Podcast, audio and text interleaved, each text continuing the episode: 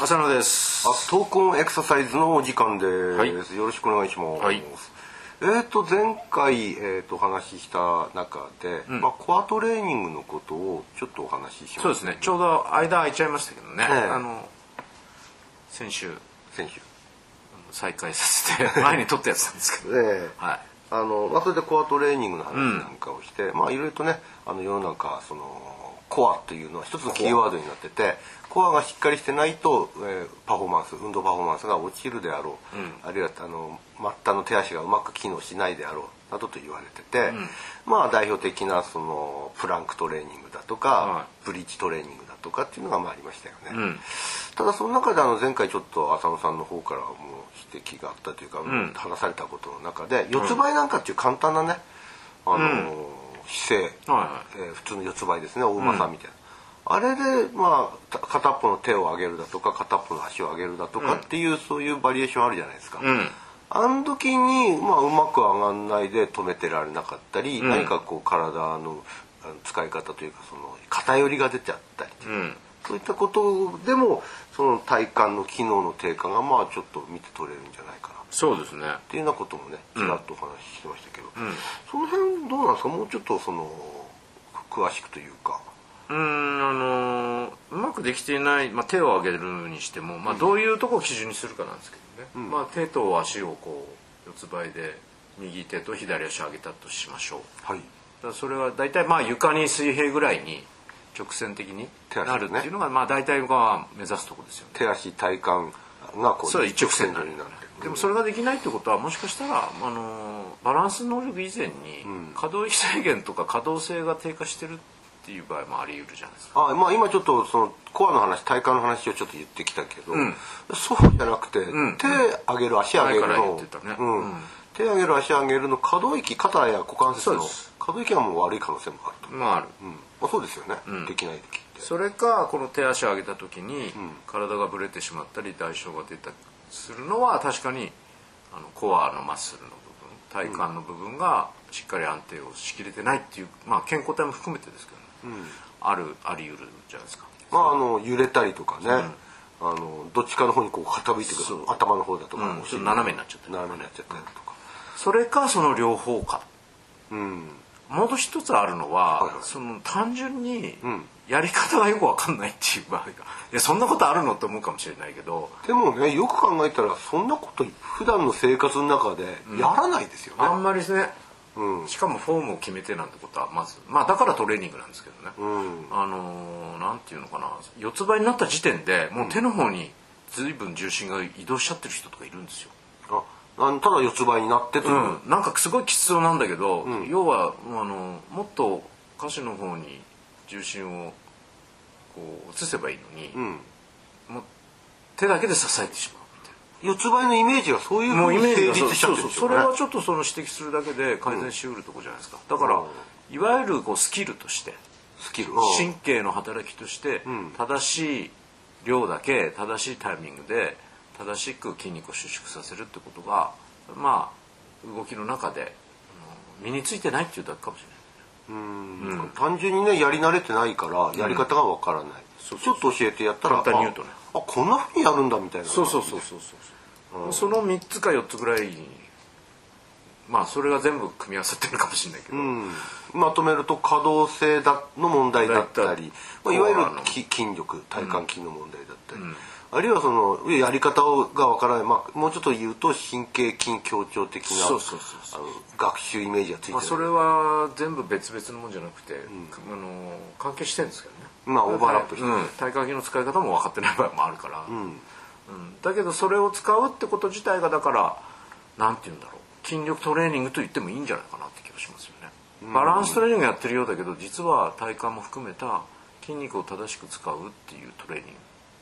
まあ、一般的にね例えばそのコアトレーニングってどうしても筋力っていうイメージがあるけど、んその筋トレっていうこと自体が実そうそうはその筋という組織のことだけではなくてと、うん力が出ればいいとかそういうことじゃなくて、そのさっき言ったタイミングとか量とか別に必要にたくさん出す必要はないわけですよね。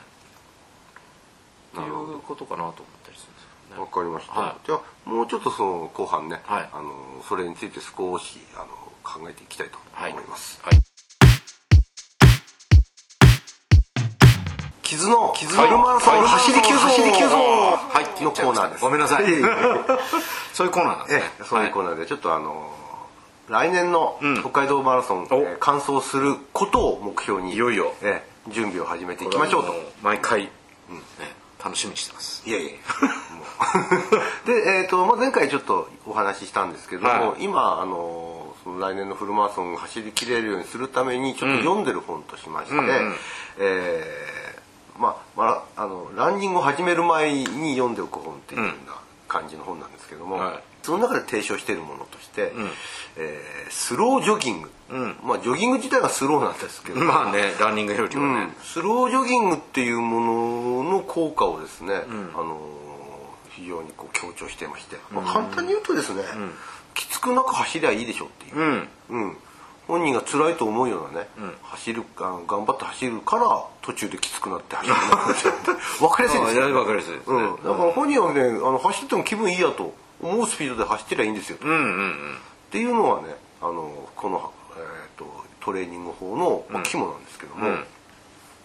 えでもそんなこと言ったらいつまでも走れないんじゃないのかってうん思っちゃうじゃないですか、うんでここでですね一つねその人間まあ歩くのと走るのとでイメージとしてどっちがきついかって言ったら、ままあ、あ走走るる方方ですよね、うんところが歩くのも、まあ、恐怖なんかそうでしょうけども、歩くっていうウォーキングをどんどんどんどん速くしていくとあはい はいは実は歩いてる方が辛い、どっちかというともう走っちゃった方が楽だ はいはいそう何もありますよねあとあのスクワットの時ありましたよねそうですね早くすればするほどもうジャンプしちゃった方がいいみたいな、そうだからそのあの時もそうそう転移転移という話で言いましたけど、んあのあるところからまた違う動きをした方が楽だと。おいうのがあってなるほど実はこの話もそ通じてて、うなるほどね急ぎ歩きをしていけばどんどんエネルギー消費はしていきますけども、どんどんどんどんそれを早くしていくと、どっかで辛くなっちゃって辛くなる歩いてることが不自然にそなっうてでくするんねですよね歩くっていう枠組みの中でやろうとするから窮屈になってくるんですそよねうそう、でその時にじゃああの総転移して、まあ、軽く走っちゃうと、なった時の方が楽、なんだけど実はそっちの方がエネルギー消費量が高い、っていうあの結果が出てるら面しいんです白よいですね、うんつまりあのきつい顔して歩いてるよりは、楽に笑顔で軽く走ってる方がエネルギーを使ってくれて、なるほどしかもあの笑顔で走れるぐらいだから、いつまでも走れるああいいじゃないですか本当かなと思ったんですよでもこうマラソンに向かってちょっと心理的にきつい嫌だなとか言ってた時に、ちょっとその話をしましたよね、で実際まあその本を読んでちょっとまた走り始めてみたんですよね、で最近ちょっとそのマラソンの直前北海道マラソンの直前ぐらいまでもう長く走るのが嫌だったんだけどまあそのスロージョギングをやってみたら、なんと気持ちよく走れましたああいいじゃないですかえーっと1時間以上は何の苦痛もなく走りますねおちょっとこれもうちょっと今後継続して、ああいいですえねーいろいろとその本の内容のことも含めて、んコーナーでどこまで続くかその走りもコーナーもまああの気楽に走ってますからああ、えじゃあこのコーナーも気楽にー気楽に、あのスローコーでナもーまあ常にそういう情報をね、はい教えていただければわかりました、はいじゃあまたよろしくお願いします、はい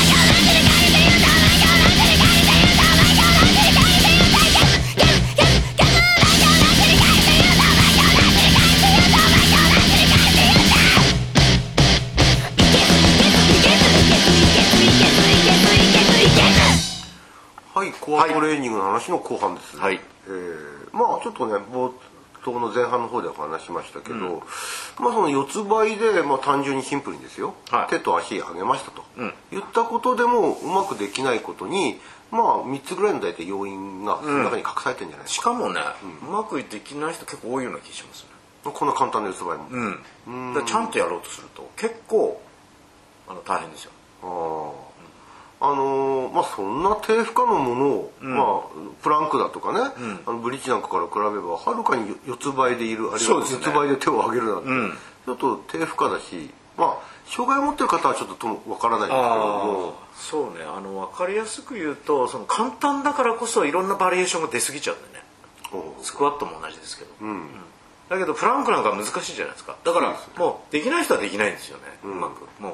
う保てないみたいな保てないそういうのが分かりやすいっちゃ分かりやすいんだけども、実はその手前の優しいと思えてるものもきちんとやろうとするとそんなに簡単ではないなっていう、あのーまあトレーニングっていうことを考えると、まあ強さなり、えー強化をするっていうイメージがあるものですから、よりきついものをこう選んでいくじゃないですか。確かにね、